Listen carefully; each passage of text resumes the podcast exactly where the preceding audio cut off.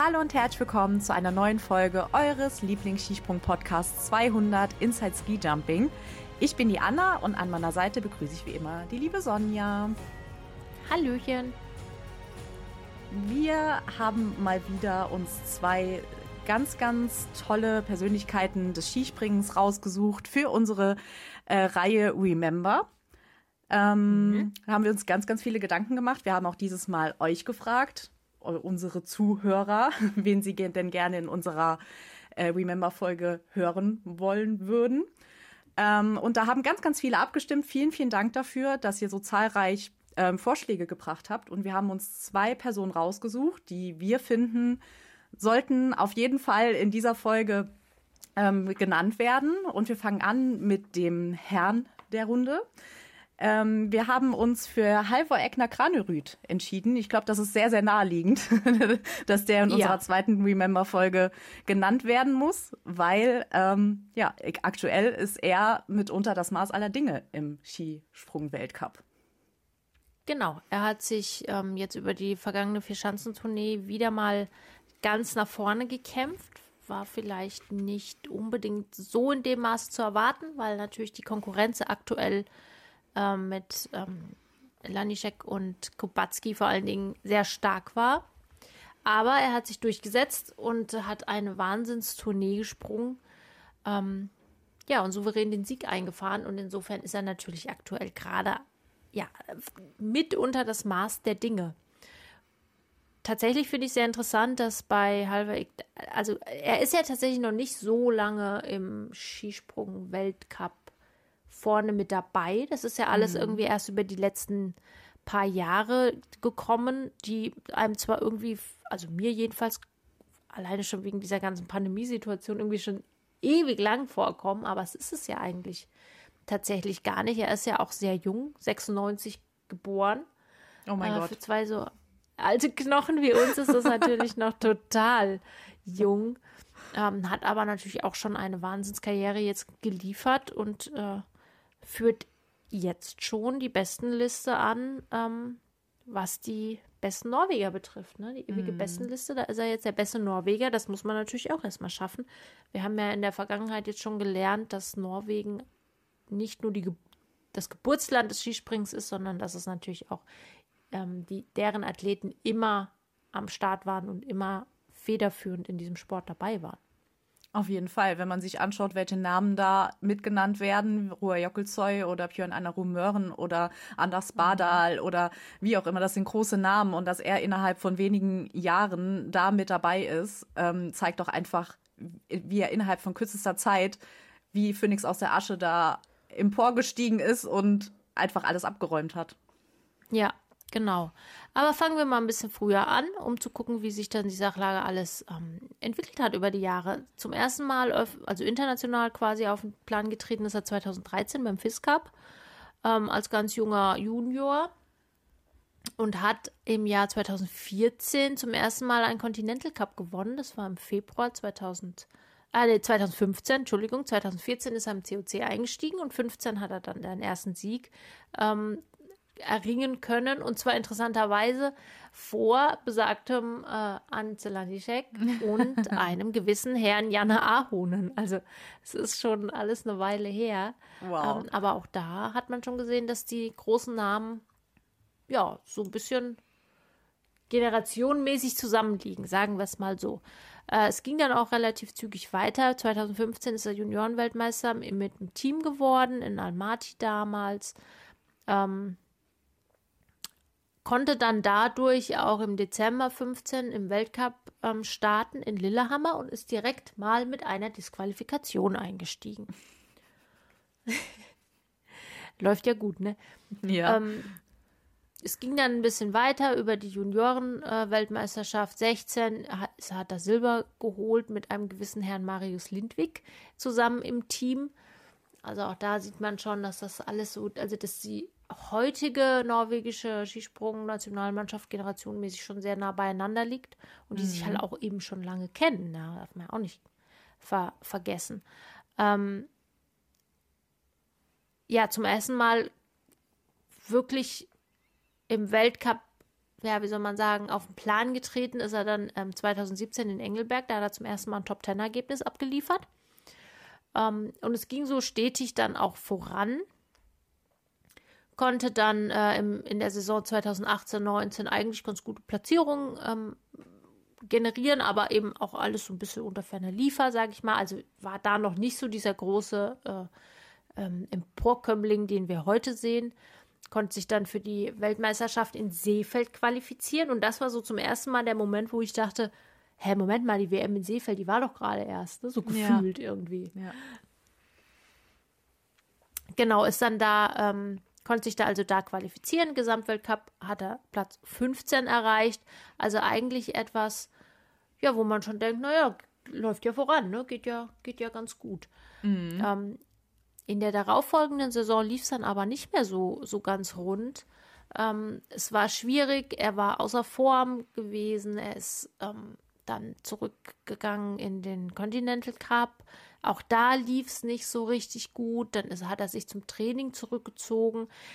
Und ich glaube, das war so die Zeit, von der er auch jetzt kürzlich erzählt hat, wo man dann schon auch zweifelt, ist das alles so, passt das alles so, die sehr, sehr zehrend ist ähm, und viel Durchsetzungsvermögen auch einem Athleten abverlangt, mhm. ähm, wo er dann halt schon auch überlegt hat, macht das alles Sinn, was ich hier so treibe und sollte das, sollte ich das weiterführen? Ja, ähm, genau. Er hat sich zum Glück äh, durchgebissen. In dieser Saison ist er auch im Gesamtweltcup nur 61. geworden, also wirklich vollkommen irrelevant letztendlich. Ähm, und dann ging das ja los mit Corona. Ja, also wir erinnern uns alle, wir waren ja live dabei und sind es immer noch ähm, in der nächsten Saison 2021. Und das ist ja nicht lange her, das war ja nee. jetzt erst. Ja. ja ähm, Gab es ja dann auch pandemiebedingt nicht so viele Wettkämpfe, das haben wir ja auch alles, alles gesehen. Ähm, er hat hauptsächlich dann national, also nationale Wettkämpfe gesprungen, was natürlich insofern wichtig ist, weil man sich dann da auch so ein bisschen mit seinen eigenen Leuten vergleichen kann und so ein bisschen gucken kann, wie stehe ich denn auch im, im nationalen Vergleich da. Gerade im Hinblick auch darauf, bin ich tauglich sozusagen für die Nationalmannschaft oder nicht. Vor allen Dingen, wenn es im Jahr davor halt schlecht lief, ja. Mhm. Genau, er konnte dann bei der, also es gab im Sommer eine, eine norwegische Meisterschaft, da hat er dann Silber ähm, erringen können und im Team äh, Gold. Und dann wurde kurz drauf nochmal eine Meisterschaft ausgesprungen, die vorher wegen Corona also nicht stattfinden konnte, die Wintermeisterschaft. Das heißt, sie hatten halt innerhalb kürzester Zeit äh, zweimal die Meisterschaft. Ähm, da konnte er dann Gold im Team gewinnen und hat sich damit äh, für das Weltcup-Team qualifiziert. Ja, und man kann eigentlich sagen, das war so der Moment, in dem der große Halber Igner Granrud geboren wurde, weil ab dann lief's rund dann lief es richtig rund. Das war nämlich die Saison, die, äh, ja, die, wo er den Weltcup gewonnen hat, den Gesamtweltcup gewonnen hat. Und ähm, in der Saison wurde ja auch die, die Skiflug-WM in Planica nachgeholt, ähm, am 12. Ja. Im, im Dezember. Und da, mh, mm, das war, glaube ich, ein Ergebnis, äh, das ihm bis heute sehr, sehr nachhängt. Da ist er nämlich 0,5 Punkte ähm, schlechter gewesen als Karl Geiger, ist auf Platz 2 gekommen. Das macht mal gerade 40 Zentimeter aus. Also 40 Zentimeter haben ihm gefehlt, um ja. Skiflug-Weltmeister zu werden. Ich habe jetzt auch immer noch die Bilder im Kopf, äh, wie er da sitzt und es nicht fassen kann, dass ey, ihm halt nur 0,5 Punkte gefehlt haben. Ist halt auch einfach beschissen, muss man sagen. Ja, genau. Gerade beim Skifliegen äh, sind 40 ja. Zentimeter halt noch weniger als beim Skispringen. Und das sind ja vier Wertungsdurchgänge in einer, bei einer Skiflug-Weltmeisterschaft. Das muss man sich mal überlegen, wie unglaublich eng das Ganze ja. letztendlich war. Ja. Aber es hat ihn nicht davon abgehalten, in der Saison einfach Gas zu geben. Er hat in der Saison elf Weltcupsiege äh, eingefahren, war die Nummer eins in der Saison und wie gesagt, ist dann noch Weltcup-Gesamtsieger äh, geworden in dieser Saison. Und ähm, die Saison bleibt einem gerade, wenn man an Kranerüth denkt, sehr, sehr hängen, weil er war damals schon einfach vor zwei Jahren, vor zwei Saisons das Maß aller Dinge, muss man einfach sagen. Ja, also mehr kann man eigentlich fast nicht erreichen in der Saison. Ähm, so gut, ja, gefühlt alle Weltcups irgendwie gewonnen, also es ging ja auch direkt dann schon los. Ähm, also hat quasi vor der Vierschanzentournee schon äh, viermal, nee, fünfmal gewonnen. Fünf mhm. Weltcups gewonnen, ist eben ähm, ganz knapp Zweiter geworden bei der Skiflug-WM, also Vize-Weltmeister geworden und ging natürlich dann als absoluter Tourneefavorit in ähm, die Tournee.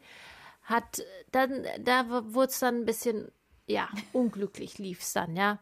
Ähm, Oberstdorf Platz 4, das ist erstmal also da hängt, ich meine, wenn du natürlich unter den Voraussetzungen da an, anmarschierst, willst du natürlich nicht Vierter werden. Aber da ist ja noch nicht mhm. Hopfen und Malz verloren. Das muss man ja auch genau. sagen. Ähm, in Garmisch konnte er den zweiten Platz erreichen, also war dann auch noch mit drin, aber dann Innsbruck ist es dann ein bisschen nach hinten übergekippt. Mit Platz 15 war dann eigentlich die Tournee, also es ist dann halt futsch, ja, da kannst du nichts mehr machen. Bischofshofen 12. Er hat dann den Gesamtplatz 4 in der Tournee gewonnen. Das ist natürlich ein gutes Ergebnis grundsätzlich, aber wenn du so eine Saison springst, dann willst du auch, willst du das Ding auch mit nach Hause nehmen, ja. Auf jeden Fall. Also da merkt man halt auch einfach, dass die Vierschanzentournee einfach wieder andere Gesetze hat und dass die Vierschanzentournee auch wieder mit sehr viel Druck und so weiter behaftet ist. Wenn du als der Favorit in die Vierschanzentournee gehst, kannst du auch sehr, sehr schnell verlieren. Und wir wissen ja. alle, Innsbruck ist einfach eine, eine Schanze, die ja. alles entscheiden kann. Und da ist auch äh, letztendlich Granerüt dran gescheitert in, äh, bei der Vierschanzentournee. Ähm, ja, passiert. Aber hingefallen, dann wieder aufstehen und Krone richten. Ähm, das ist sowieso Kranerüts Ding. Ähm, er hat viele Rückschläge gehabt und ähm, ja, ist immer wieder dann jetzt gerade in den letzten Jahren immer wieder stärker hervorgegangen und ähm, ja. Das, das hat er dann da auch gezeigt. Genau, das hat er dann da auch gezeigt ähm, in dieser Saison. Denn danach, nach der Spielstandstournee, ging es ja dann weiter. Willingen, äh, also weitere mhm. Siege äh, errungen. Mit den Sieg in Willingen dann den norwegischen Rekord für die meisten äh, Weltcupsiege in einer Saison gebrochen. Und das ist schon auch ein Ding, weil, ne, wie gesagt, es ja. gibt äh, eben die norwegische äh, Skisprungtradition ist sehr, sehr lang. Also sich da an die Spitze dann zu springen, das musst du auch erstmal machen. Ähm, in Rasnov wurde er dann als Gesamtweltcupsieger erstmal erklärt, punktetechnisch. Aber dann ist er selber disqualifiziert worden, dann war es wieder offen. Also, also was heißt offen? Es war ja dann, na, rechnerisch war es noch offen. Äh, ich glaube, jeder wusste so ungefähr, wo der, wo, wie die ganze Sache ausgehen würde. Ja, aber es ist natürlich dann auch lustig, wenn es erst heißt, jawohl, herzlichen Glückwunsch und dann, ach nee, Moment, Disqualifikation.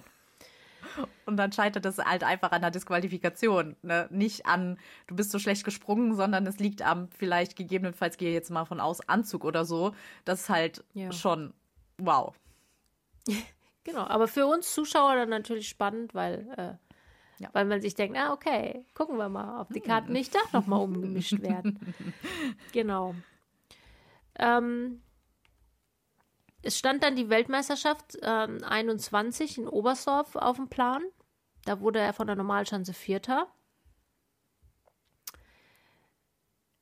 Ist natürlich auch da als absoluter Topfavorit angereist. Äh, dann hat ihn allerdings Corona erwischt. Das war dann ein bisschen blöd, weil er dann auf der Großschanze nicht mehr springen konnte.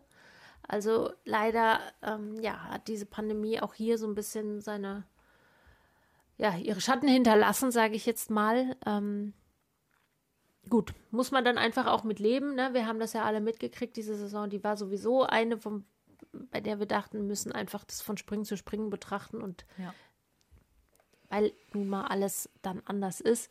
Ähm, nachdem die Raw Air, das war ja, ihr erinnert euch ja sicherlich daran, dass das ja schon ein bisschen Theater war mit diesen ganzen, was findet jetzt statt und was findet nicht statt. Und am Ende hat sich also rausgestellt, die Tournee, äh, die, die Raw Air wird nicht ähm, stattfinden.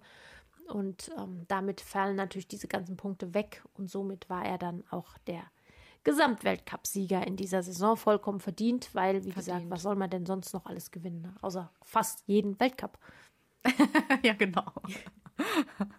ja, die Saison, Saison 21, 22 war dann so ein bisschen durchwachsen, muss man sagen. Also er hat ähm, zwei Weltcupsiege eingefahren in der Saison, aber er hat ein ziemlich großes Problem gehabt mit seinem Sprung. Also man kann sich sehr, sehr gut daran erinnern, dass er sehr asymmetrisch immer äh, rausgeflogen ist und immer sehr, sehr weit rechts geflogen ist. Ähm, das hat er jetzt irgendwie in den Griff bekommen. Also er ist immer noch ein sehr, sehr weiter Rechtsflieger, aber ähm, hat's, kriegt trotzdem es gut hin. Aber in der Saison war es wirklich, wirklich schwierig. Ähm, hat nicht so wirklich in die Spur gefunden, so wie man so schön sagt. Und das war dann wieder so ein bisschen ein Rückschlag für ihn, weil er war in der einen Saison, hat elf Weltcupsiege äh, gewonnen und dann auf einmal in der nächsten Saison nur noch, nur noch zwei und ähm, nicht so gut in Form, das macht halt auch bei einem Kranerüt was, der sehr, sehr ehrgeizig ist. Und ähm, das hat ihm doch sehr, sehr viel ausgemacht. Und man sieht aber auch einfach, wie unglaublich sensibel die Sportart ist. Also du, auch wenn du in der einen Saison gut bist, heißt es nicht, dass du in der nächsten Saison auch wieder gut bist. Da muss schon viel dran gewerkelt werden. Ja, das ist allerdings wahr.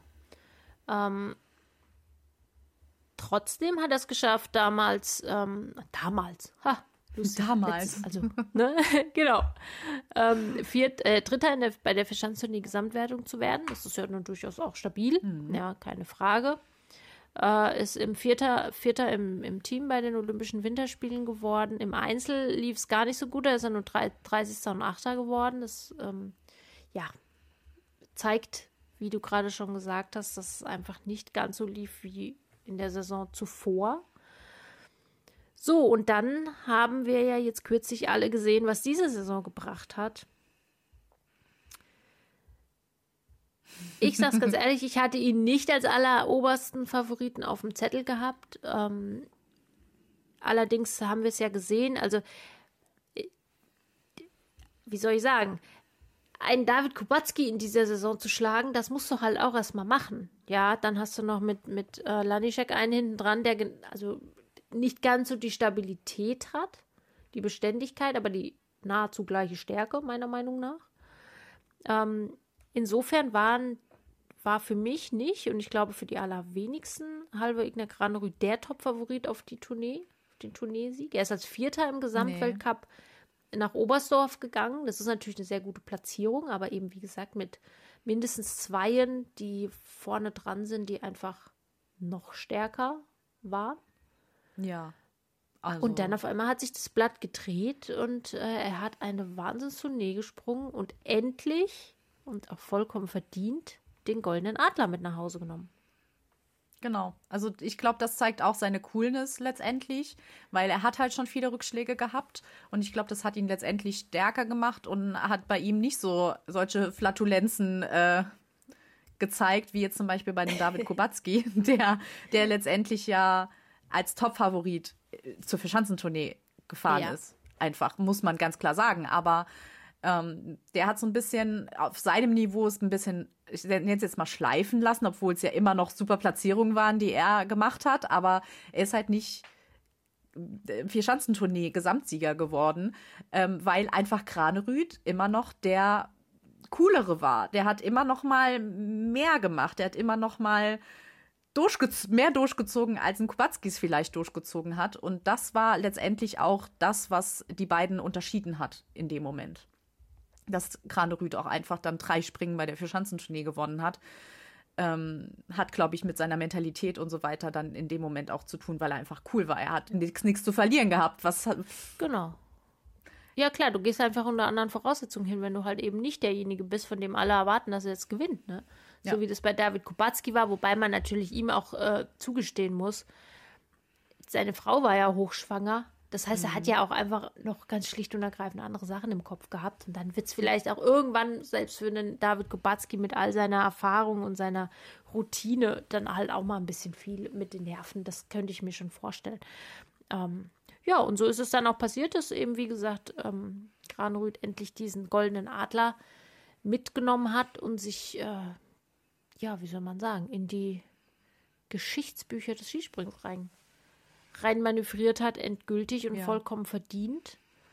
Er ist noch recht jung, das haben wir gehört, 96er Baujahr, das ist noch nicht so alt. Das heißt, da kann noch einiges kommen. Ich bin mal sehr gespannt, wie es bei ihm weitergeht. Was ich einen sehr süßen Side-Fact finde, weil ich finde, es passt so wahnsinnig gut zu ihm, dass er bis 2020 nebenberuflich noch im Kindergarten gearbeitet mhm. hat. Das kann ich mir total gut vorstellen. Mega cool. ja. Ja, ich bin gespannt, was noch kommt äh, über die nächsten Jahre, was wir von Halve Igna Granerüth noch sehen können. Ja. Genau. Jo. Und dann haben wir natürlich für unsere Folge noch ein weibliches Pendant dazu uns ausgesucht, die mhm. im Skisprungzirkus auch eine ganz, ganz große Rolle spielt, die das Frauenskispringen auch ähm, mit so ein bisschen entwickelt, beeinflusst hat und so weiter. Und zwar reden wir von keiner geringeren als Daniela Iraschko-Stolz, die einfach, ja, glaube ich mal, wenn man das so hört, der Inbegriff des Frauenskisprings ist, wenn ich jetzt das so von außen betrachten würde. Also die das Ganze mit aufgebaut hat, die sich viel fürs Frauenskispringen eingesetzt hat und so weiter. Und wir finden, Daniela Iraschko-Stolz verdient es, in unserer Folge Remember mit dabei zu sein. Absolut. Ähm, ja, wie du schon sagst, sie ist eine der allerersten Skispringerinnen, die wahnsinnig erfolgreich waren, hat eigentlich die ganze Entwicklung in den letzten Jahren hautnah miterlebt und ähm, federführend siegreich begleitet, sage ich mal so. Sie ist inzwischen 39 Jahre alt und jetzt, wenn wir uns überlegen, ähm, also nur um das mal so ein bisschen in Relation zu setzen, weil ich glaube, es ist für viele beim Frauenskispringen immer noch ein bisschen schwierig. Ne? 39 Jahre, ich meine, guck die Simon Ammann an. Okay, Kasai ist noch mal älter, aber auch Manuel Fettner und so, das sind so Leute, die sind schon gefühlt in der Ewigkeit dabei. Sie, also sind sie ja tatsächlich auch. Und so ist es bei ihr eben auch. Sie ist seit Ewigkeiten dabei und hat also schon super viel erlebt. Ähm, wir haben ja in der Vergangenheit schon ganz häufig über des Frauenskispringen geredet und die Entwicklung. Das heißt, ähm, man muss immer mit berücksichtigen, auch diesmal, auch in dieser Biografie, dass es den Weltcup erst seit relativ kurzer Zeit gibt und ähm, der Continental Cup das Maß der Dinge war über viele Jahre die höchste Wettkampfklasse und Daniela Iraschko-Stolz hat äh, insgesamt 51 Continental Cup-Siege eingefahren in den Jahren von 2004 bis 2018, also über einen wahnsinnig langen Zeitraum. Mhm. Ähm, das muss man auch erstmal nachmachen. Von 2009 bis 2012 hat sie dreimal insgesamt die Gesamtwertung des Continental Cups gewonnen. Also sie war das Maß der Dinge. Ja, ja. es gibt natürlich noch ein paar andere große Namen äh, im Skispringen der Frauen, die zu diesem Zeitpunkt ihre Konkurrenz waren. Also sie waren nie konkurrenzlos, aber gehört definitiv mit zu den allerersten ganz großen und das wird sie, glaube ich, auch erstmal eine ganze Weile bleiben. Auf jeden Fall. Was sehr interessant ist an der Biografie von ihr, ähm, ist, dass, werden viele wahrscheinlich auch wissen, sie eigentlich als Fußballerin angefangen hat, als Torhüterin. Also das war so, die, war so der sportliche Einstieg, würde ich jetzt mal sagen. Ähm, und zwar auf durchaus Profiniveau. Man kann es ja nicht mhm. anders sagen. Ich bin jetzt im Thema Frauenfußball nicht so drin, aber äh, wenn man in der Fußball-Bundesliga, also in der österreichischen Bundesliga spielt, ähm, Vizemeisterin wird, im Pokalfinale steht mit seiner Mannschaft, dann, dann ist man halt einfach ein Profi auf dem Gebiet, was man tut, und zwar nebenher noch nebenher. zum Skispringen. Also diese Frau hat äh, tatsächlich zwei Profisportkarrieren parallel betrieben. Mhm. Ich meine, wie viel. Energie hat die denn? Das ja. ist ja der Hammer. Da sieht man, was für ein Energiebündel sie ist. Ja. Also total. Ich meine, mir würde, also ich weiß nicht, fällt dir irgendjemand ein als ein, ein, irgendein männlicher Sportler, bei dem das ähnlich ist? Mir fällt jetzt keiner ein, ehrlich gesagt. Nein, nein. Ich glaube nicht, dass sich jemand zutrauen würde, zwei solche krassen Sportarten zusammenzumachen, die sehr, sehr viel ja. Kraft, die sehr, sehr viel Ausdauer, die sehr, sehr viel Training und so weiter ja. ähm, beinhalten. Nee. Ja, also Wahnsinn, wirklich. Das muss man echt mal deutlich betonen. Ähm, gerade weil ja die Frauen immer noch häufig als so ein bisschen das, ja, ja, muss man einfach sagen, auch im Skispringen als das Schwächere und irgendwie, weiß ja. ich nicht, Geschlecht dargestellt werden. Naja, also 95 hat sie angefangen mit dem Skispringen. Ähm, und ist dann in den Jahren 2000, 2001, 2005 und 10 Gesamtsiegerin des Ladies Grand Prix gewonnen, äh, geworden. Ähm, der hat heute keine Bedeutung mehr, aber eben damals hatte er eine Bedeutung, weil es eben nichts anderes gab. Ja. ähm, eines der Themen, die immer wieder diskutiert werden im Skispringen der Frauen, ist ja auch die Geschichte mit dem Skifliegen. Das kennen wir ja, das Thema haben wir ja Oh selbst ja. heute im Jahr 2023 immer noch. Vor 20 Jahren, also im Jahr 2003, hat eine gewisse Frau Daniela Iraschko damals noch ähm, den weitesten Flug einer Frau auf einer ähm, Flugschanze hingelegt. Man kam allerdings auch nicht auf die Idee, vielleicht mal die Weitenmessung einzuschalten. Insofern haben wir kein definitives Ergebnis, aber wie man hört, waren es so um die 200 Meter. Und wie wir sehen, sie steht noch. Also Shoutouts an so den einen oder anderen Herr, der der Auffassung ist, eine Frau würde sofort irgendwie, keine Ahnung, auseinanderfallen, wenn sie, wenn sie schief liegt. Nein, tut sie nicht. Ja, also auch da äh, hingehend war sie natürlich eine der Pionierinnen, weil das war einfach zu diesem Zeitpunkt nicht, das gab es halt einfach nicht. Ja. dass äh, eine Frau von der Flugschanze runtergesprungen ist. Ich glaube, sie war als Vorspringerin, meine ich. Ja, genau. Am Kulm war es. Genau. Genau. am Kulm, ja. Genau. Ja, das ist krass. Dass, äh, dass Ja. es auch immer noch die einzige ist seit 20 Jahren, die diese 200-Meter-Marke als Frau geknackt hat, zeigt halt auch einfach, wie krass das ist. Ja, ja mangels äh, Möglichkeiten halt einfach, ja. Aber gut, wir werden ja. Ja. sehen, was diese Saison passiert. Wer es steht, Ja. steht ja endlich mal Skifliegen auf dem Plan. Ähm, Yay. insofern hoffen wir das jetzt mal, dass es jetzt mal ein bisschen vorangeht, ja. Ähm, die großen Ereignisse der, des Damen-Skisprings hat sie natürlich mit erlebt. Ähm, bei der ersten Weltmeisterschaft 2009 wurde sie nur Vierte. Nur insofern, weil sie natürlich zu diesem Zeitpunkt schon absoluten ähm, Legendenstatus hatte. Ähm, 2011, dann zwei Jahre später, konnte sie dann ähm, die Goldmedaille gewinnen. 2011 ist das Weltcup-Debüt, ähm, hat das Weltcup-Debüt stattgefunden und sie hat dann gleichzeitig auch eine Ausbildung bei der Bundespolizei gestartet. Also auch hier zeigt sich, äh, auf wie vielen Hochzeiten gleichzeitig diese Dame tanzen kann, ohne dass es irgendwie an Qualität mangelt. Ich weiß ja auch nicht. Ähm, Im ersten Gesamtweltcup ist sie Zweite geworden. Und dann begann eine lange und leider auch bis heute andauernde Phase, in der immer wieder große Siege errungen wurden, aber in dem leider auch immer wieder viele Verletzungen stattgefunden haben. Also es ist leider eine Athletin, die unter vielen Verletzungspech litt.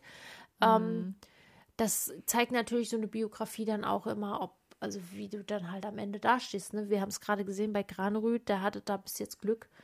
Ähm, das hatte sie eigentlich leider weniger. Im Januar 2013 hat sie sich das Kreuzband und den Menisken gerissen, ähm, konnte dann quasi das ganze Jahr im Prinzip nichts machen. Ja. Also eine Saison verloren. Gerade diese Anfangsjahre im Weltcup waren natürlich wichtig, da war es um, umso schwieriger.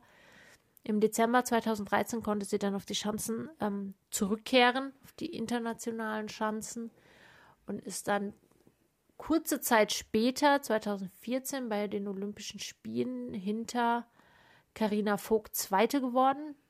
Wir erinnern uns an diese legendären, an diese legendären Springen, in denen Carina Vogt selber überhaupt gar nicht fassen konnte, was sie da jetzt gerade für eine Leistung abgeliefert hat. Dann hat sie sich leider wieder den Meniskus gerissen, ist wieder ausgefallen. Die nächste Weltmeisterschaft 2015 konnte Bronze, die Bronzemedaille gewinnen und ist vierte im Mixwettkampf geworden. Also immer wieder nach diesen Verletzungen sich nach vorne gekämpft, wieder, wieder vorne mit dabei gewesen. Ähm, diese Saison lief dann auch wirklich sehr gut für sie. Also auch die zweite Meniskusverletzung konnte sie ganz gut äh, über die Bühne kriegen und ist dann ähm, hat es dann geschafft, fünf von 13 Springen, also die Weltcups, die Weltcup-Saison war recht kurz damals noch für die Frauen, fünf von 13 Siegen äh, einzufahren. Das ist, glaube ich, schon einigermaßen vergleichbar mit dem, was wir gerade über Granerüth gehört haben. Ja, wenn du mal so ein bisschen rumrechnest, wie prozentual, wie hoch der Anteil ist. Äh, hat den Gesamtweltcup dann vor Sarah Takanashi gewonnen, die ja auch noch da war und äh, über sie haben wir auch schon mal kurz geredet und werden das vielleicht irgendwann mal noch länger tun. Ähm, Sarah Takanashi, die bis jetzt weltcup-technisch erfolgreichste Athletin im Gesamtskisprungzirkus. Ja. Erwähne ich immer wieder gerne, weil das wird nämlich gerne vergessen. Also eine Bombensaison hingelegt und eben gezeigt, dass sie die absolut, absolute Weltspitze darstellt. Ähm, in der, darauffolgenden Saison lief es nicht mehr ganz so gut. War, also nach deren Maßstab, ja. äh, mit zwei, zwei äh, Weltcup-Siegen, elfmal Podium, Gesamtweltcup Zweite geworden. Das ist natürlich immer noch mega. Ein mega Ergebnis. Na, aber im Vergleich eben zur Vorsaison ging es ein Stückchen weit bergab. Ähm, Im darauffolgenden Jahr war es im Grunde genommen ähnlich. Ja, da viermal auf dem Podium gelandet, insgesamt Vierte geworden. Und dann ging halt auch wieder so eine Phase los, in der sie leider ähm, ja, die, die Gesundheit sich so ein bisschen bemerkbar gemacht hat. 2017 musste sie an den Knien operiert werden, ist auch da dann im Continental Cup wieder eingestiegen mit äh, Siegen. Also sie lässt sich da auch nie entweder ganz oder gar mhm. nicht, so hat man das Gefühl, ne? Ja. Bei den nächsten Olympischen Winterspielen ähm, wurde sie Sechste, also auch da. Und ich meine, wir reden hier von einer Range, die ja jetzt auch schon viele Jahre andauerte. Ja. Mhm. Ähm, und nach so vielen Verletzungen halt auch, ne? Ja, genau. Leider ist es dann danach auch ein bisschen ähm, schwieriger geworden für sie, ähm, denn es folgten Stürze, ähm, es folgten weitere Verletzungen die es ihr schwieriger gemacht haben. Sie hat immer ein Level gehalten, das andere an das andere nie heranreichen werden, wenn man es jetzt einfach mal ganz realistisch betrachtet. Aber man hat eben gemerkt, dass es sich dann doch ein bisschen schwieriger hingezogen hat. Und wir haben natürlich dann auch gesehen, dass es eben andere Athletinnen dann noch gibt, so die zweite Generation der Frauen-Skispringerin, ähm, die dann eben auch sie ein bisschen überholt haben. Aber das ist ja auch vollkommen normal und sollte ja auch so sein, wenn man es mal insgesamt betrachtet. Ähm, ja, ich würde sagen, das letzte große Ergebnis, das sie erreichen konnte, war ähm, bei der WM 21, wo sie mit dem Team dann Gold geholt hat. Die mhm. österreichischen Skispringerinnen sind ja immer, immer schon ganz weit vorne gewesen. Ja, also ähnlich wie bei den Jungs bringen auch die Frauen da immer wieder ganz, ganz tolle Athletinnen hervor.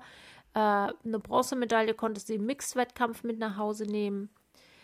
Ähm, in Peking war sie verletzt am Start, hat danach ja, dann krass. aber die Saison auch beendet, weil es dann einfach auch keinen kein, ähm, kein Sinn mehr gemacht hat. Aber das ich muss man sich mal, auch mal, ja. das muss man sich auch mal überlegen. Sie ist bei den Olympischen Spielen in Peking mit Knieverletzung angetreten, ist Zwölfte im Einzelwettbewerb geworden und Fünfte im Teamwettbewerb mit Knieverletzung. Wow. Ja, da musst du natürlich auch erstmal die Eier haben, dich mit Knieverletzung auf eine Skisprungschanze zu stellen. Ne? Genau.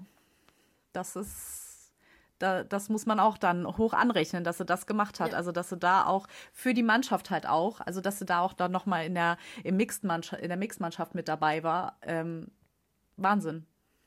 Ja, Absolut, vor allen Dingen, wenn du schon so viele Verletzungen am Knie halt auch hattest, ja, dann ist halt ja. irgendwann. Aber das ist dann, denke ich, auch normal. Also wir haben andere Athleten ähm, gesehen, die ähnliches Verletzungspech hatten ähm, und die dann einfach irgendwann gesagt haben, so reicht jetzt, ich kann nicht mehr, geht nicht mehr weiter, weil einfach die Gesundheit, ich meine, man muss natürlich das schon auch im Auge behalten, ja.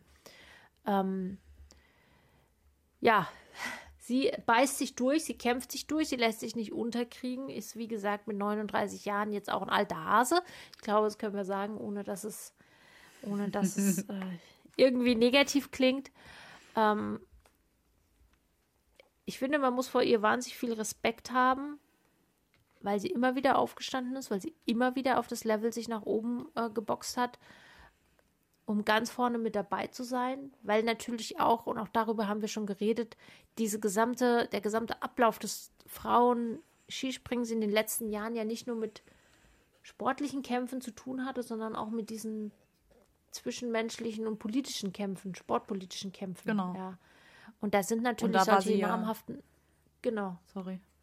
Da war sie ja vorne mit dabei. Also wenn es ja. um Gleichberechtigung der Frauen im Skispringen geht, war sie vorne mit dabei. Wenn es ähm, um die Olympischen Spiele der Frauen ging, war sie vorne mit dabei.